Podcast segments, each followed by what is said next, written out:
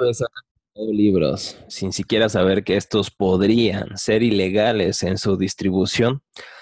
Estás quizá en algún grupo en donde se comparten libros cristianos gratis y sin saber de dónde proceden. ¿Sabías que existen páginas que lucran con este tipo de cosas? Así es, ese será el tema del día de hoy, así que ponte muy cómodo, ponte atento, vamos a contestar esta pregunta, si es malo o es pecado descargar libros que no están libres de derecho de autor sin siquiera pagarlos. Así que hoy vamos a hablar de este espinoso tema, así que prepárate, esto es Teología para la Vida, mi nombre es Rafael Riveros, así que comenzamos con este tema.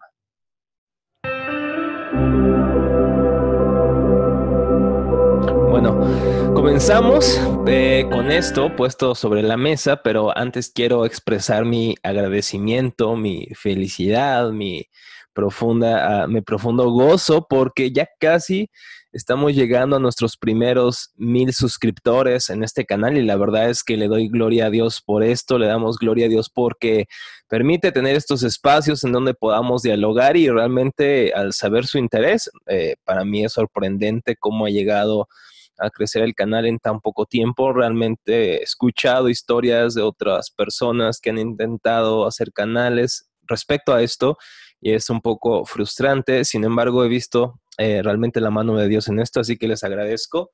Eh, de verdad a todos los suscriptores, a todos los que comparten, a todos los que están constantemente atentos a lo que subimos. De verdad, muchas gracias. Ahora sí, vamos a nuestro tema. ¿Es lícito para un cristiano? Es la pregunta. ¿Descargar libros que no están libres de derecho de autor? Esta pregunta la hicimos en nuestras redes sociales en esta semana y hemos lanzado estas encuestas, tanto en Twitter como en Facebook, que son nuestras dos redes principales. Síguenos, por cierto, en Twitter, teología, eh, arroba teología B, y en Facebook encuéntranos como Teología para la Vida. Así que lanzamos esta encuesta preguntando qué creían ustedes acerca de este tema y bueno, las respuestas estuvieron divididas en dos grandes sectores o dos grandes grupos, aunque hubo uno que fue más conciliador, fue muy menor. Número uno, por ejemplo, estaban aquellos que están de acuerdo con la descarga de libros. Ellos decían siempre y cuando se usen para beneficio personal y no para lucrar. Este grupo afirma que como puede, ¿cómo puede ser esto malo? Decían ellos. Ah, si es que hay un beneficio para el alma, para el espíritu, para el conocimiento de aquel que los lee. ¿Cómo esto puede deshonrar al Señor? Estoy resumiendo en pocas palabras lo que este grupo afirma. En cambio, hay otro grupo que decididamente afirma que esto es un robo. Este, grupo, este grupo se pregunta, ¿cómo se puede honrar al Señor si se roba un material que pretendemos usar para nuestro bien? Y bueno, quizá ustedes puedan estar interesados en saber cuál es nuestra respuesta qué es lo que pensamos, qué es lo que pensamos aquí en Teología para la Vida. Y bueno, eh, quisiera decirte algunas cosas respecto a esto y de verdad que esto espero que nos ayude a aclarar este tema, nos ayude a pensar eh, con sobriedad acerca de esto. Y número uno, quisiera decirte que uno puede ser beneficiado de cualquier material que llegue a nuestras manos, incluso si éste proviene de una dudosa procedencia. Eso es innegable. En otras palabras, nos podemos beneficiar de cosas que obtenemos quizá por ignorancia, quizá por indiferencia, y quizá su procedencia no sea segura. Sin embargo, podemos ser beneficiados. Claro que sí, podemos ser beneficiados por un libro. ¿Cómo puede ser beneficiada la familia de un asaltante que le está llevando alimento a su casa, pero que al final de cuentas la procedencia de ese alimento, la procedencia de, eh, ese dinero, pues es ilícita, pero su familia está siendo beneficiada. Pero la pregunta no debe de ser, hermanos, ¿esto me beneficia? La pregunta real, la pregunta que nos interesa, la pregunta verdadera es, ¿esto glorifica a Dios? ¿Esto glorifica a nuestro Señor? De hecho, hermanos, no solamente para este tema, esa debería ser la pregunta que dirija todas las demás áreas, todas las demás decisiones que tomamos día con día. Dice Pablo en 1 Corintios 10:31, este pasaje tan conocido por nosotros, ya sea que coman o que beban o hagan cualquier otra cosa, háganlo para la gloria de Dios, háganlo para la gloria del Señor. Es decir, todo lo que hagamos, así sean cosas tan pequeñas como comer o beber, eso debería ser hecho para la gloria de Dios. Me gustaría, mis hermanos, hablar de este tema en cinco puntos o en cinco grandes apartados para responder esta pregunta, si es malo descargar libros que están protegidos por el derecho de autor, sin embargo, que compartimos, leemos e incluso promovemos. Así que número uno, muchos libros, hermanos, muchos libros son gratis, están libres de cualquier derecho de autor, como hemos dicho, ya sea por la antigüedad o ya sea porque el autor mismo así quiso que sucediera. Y esto está bien. De hecho, muchos escritores piensan que entre más circulan sus libros, aunque sea en forma ilegal, aunque sea en PDF, muchos, dicen ellos, son beneficiados por esto. Muchos dicen que esto les trae incluso ventas. No vamos a discutir del tema, pero eh, es algo cierto. Hay algunos libros en redes sociales que pueden, eh, o en diferentes páginas web que tú puedes descargar, que no tienen ningún costo, que tú puedes recurrir a ellos puedes incluso leerlos en línea o, descargarlos y no hay problema de eso, ya sea porque el autor así lo decidió o porque de alguna manera por antigüedad el libro está de alguna manera eh, libre para eso. Muchos libros son gratis, muchos libros realmente podemos adquirirlos de una forma legal y gratuita. Pero número dos, mis hermanos, muchos escritores también son perjudicados al fotocopiarse sus libros o enviarse sus libros de forma ilegal, es decir, sin nosotros adquirirlos, sin comprarlos.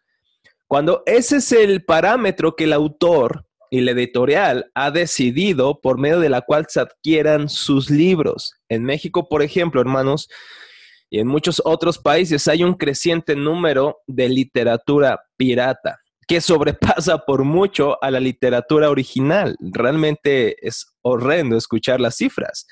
Eso afecta principalmente a los autores eh, o escritores que apenas están comenzando en este mundo de la escritura y aún más cuando de eso depende su vida, de la venta de sus libros. Por ello, eh, han tenido que prescindir muchos de ellos de venderlos de forma digital, ya que esto facilita a las personas el poder distribuirlos sin permiso o autorización alguna. Y esto, bueno, es alarmante realmente, porque ciertamente hay muchas personas, muchos eh, eh, escritores que dependen de esto, dependen de, de sus libros, de su venta, de su publicación, para poder alimentar sus vidas, para poder alimentar a sus familias o poder ayudar a otros. Realmente esto nos debe eh, poner a pensar demasiado. Algunos, eh, teniendo una plática con eh, alguna persona acerca de este tema, hablábamos de esto y ella me decía, realmente no considero, no considero que esto sea así, aunque ahora que lo dices, ahora que lo mencionas, creo que deberíamos de pensar en esto, porque si hay personas que viven de esto, hermanos, hay hermanos nuestros, teólogos, escritores, pensadores, maestros que se dedican a escribir y la venta de sus libros les ayuda para que ellos puedan realizar otros proyectos y realmente para serles honestos, aquellos que hemos escrito artículos, ni siquiera libros, nos podemos dar cuenta de la dificultad de la investigación, aunque nos encante escribir, aunque disfrutemos escribir, realmente hay un trabajo de investigación. Hay un trabajo de, como decimos en México, quemarse las pestañas leyendo una pila de libros inimaginables como para que cierto individuo diga, bueno, no creo que le haya costado mucho, vamos a distribuirlos, creo que otros pueden ser beneficiados. Pensemos en eso. Pensemos en las horas de estudio, pensemos en las horas de trabajo, porque escribir, hermanos, escribir es trabajo. Escribir no es algo tan fácil como algunas veces quisiéramos que lo fuera. Hay trabajo, investigación de por medio, así que eso debería ponernos a pensar en este asunto. Número tres, Entendemos que hay algunos países en, lo que, en, los que nuestros hermanos no pueden comprar libros de otra forma. Por ejemplo, nuestros hermanos en Cuba, y esto lo, me quedó muy claro en las encuestas que hicimos en Twitter, pero bien es cierto que físicamente pueden comprarse a pesar del costo. Sin embargo, hemos de admitir la dificultad, una gran dificultad que representa para muchos de nuestros hermanos adquirirlos en forma física, y esto es real. Por eso, eh, en Teología para la Vida constantemente estamos trabajando para el mejoramiento de ciertos recursos, para la adquisición de ciertos recursos, para que nuestros hermanos que no pueden acceder a estos recursos de otra forma pudieran hacerlo a través de las cosas que ofrecemos, por ejemplo, aquí en Teología para la Vida. Hemos lanzado algunos cursos que son completamente gratis, hermenéutica bíblica, que hoy, hoy en día estamos eh, eh, realmente eh, siguiendo este curso. De hecho, hoy, el día jueves, es donde nos vemos. Son cursos que pueden entrar sin ningún costo. realmente que me sorprende que muchos hermanos hayan permanecido después ya de un par de semanas que hemos comenzado este gran curso. Y bueno, por eso les pido de todo corazón, mis hermanos, que eh, nos lleven en sus oraciones, que, que realmente esta página, este blog, tanto en, redes sociales como aquí en YouTube, pudiera ayudar a otros hermanos a que adquieran estos materiales, estas enseñanzas, esta información de una manera gratuita. Y de verdad estamos muy contentos porque sé que muchos hermanos en Cuba y en otros países que es difícil eh, adquirir ciertos recursos o de ciertos hermanos en cualquier país que realmente... Eh, luchan mucho en cuanto a su economía. realmente oramos que el Señor nos dé más oportunidades para bendecir a otras personas. Así que de corazón les pido que oren por nosotros. Número cuatro, hermanos. Existen otros países como el nuestro, que es México, que sí podemos, sí podemos gastar en libros. Sí. Eh, es inimaginable las quejas que tenemos de nuestra falta de dinero. Pero si somos capaces de comprar otras cosas que no son necesarias, ¿por qué entonces no comprar libros que tanto deseamos, decimos nosotros? Sencillamente, la respuesta es porque muchos de nosotros, no todos, pero muchos, no queremos morir a nosotros o a nuestros lujos que tan cómodamente y tan felices nos hacen. Y este es el verdadero problema. No valoramos el trabajo de otros no valoramos esa investigación de nuestros hermanos. Pero si puedes suscribirte a Netflix, a Disney Plus, a Prime Video, a cualquier otra plataforma, realmente si estás pagando por eso, realmente, y esta, este no es un comercial, ni siquiera Disney o Netflix me están pagando por esto, pero si puedes suscribirte a estas plataformas, te lo apuesto, que entonces puedes comprar más, más de dos libros al mes. Realmente pregúntate dónde están tus prioridades, mi hermano. ¿Qué es lo que tú quieres? Si deseas un libro, pero no es cierto que es más fácil descargarlo eh, sabiendo que esto puede ser ilegal. Y si no lo sabías, ni modo, y estás viendo este video, ya lo sabes. Y no creo que puedas a descargar otro libro con tanta calma, sabiendo que estás afectando el trabajo de otros y que por lo tanto podemos llamarle un robo a este tipo de acciones de la cual todos nosotros hemos caído, yo me pongo en primer lugar. Yo lo hice en mucho tiempo sin saber en un sentido y después sabiendo realmente me costaba, pero lo hacía y tengo que tuve que arrepentirme de esto y lo sigo haciendo. Sigo arrepintiéndome de lo que hice, pero procuro en el Señor trabajar duro para adquirir esos materiales que realmente creo yo que son de gran beneficio para mi alma, para ustedes a través de las clases que podemos ofrecerles, pero realmente tenemos que arrepentirnos de, hacer esto deliberadamente. No voy a tratar el asunto de los hermanos que son pobres o que no pueden adquirir un libro quisiera, eh, siquiera, pero lo que sí puedo hacer o lo que podemos hacer todos nosotros es eh, ver a estos hermanos, ver sus necesidades y entonces no solamente decirle Dios te bendiga, sino proveerles ese material que quizás nosotros sí podemos adquirir. Así que pensemos en esto. Y sabiendo esto, mis hermanos, número cinco y por último, esforcémonos por apoyar a los escritores y esperar en el Señor, hermanos, a esperar en el Señor, a tener esos libros que tanto deseamos en el tiempo que Él lo quiera, en el tiempo que Él lo desee. Descansemos en su providencia. Descansemos en que si el Señor nos permite tener cierta colección de libros, si el Señor no nos permite aún tener ese libro que tanto deseamos, esperemos en Él y esforcémonos y descansemos en Él sabiendo que en su tiempo el Señor nos permitirá adquirir ese libro de una forma legal. Y por último, mis hermanos, para despedirme, algunos consejos.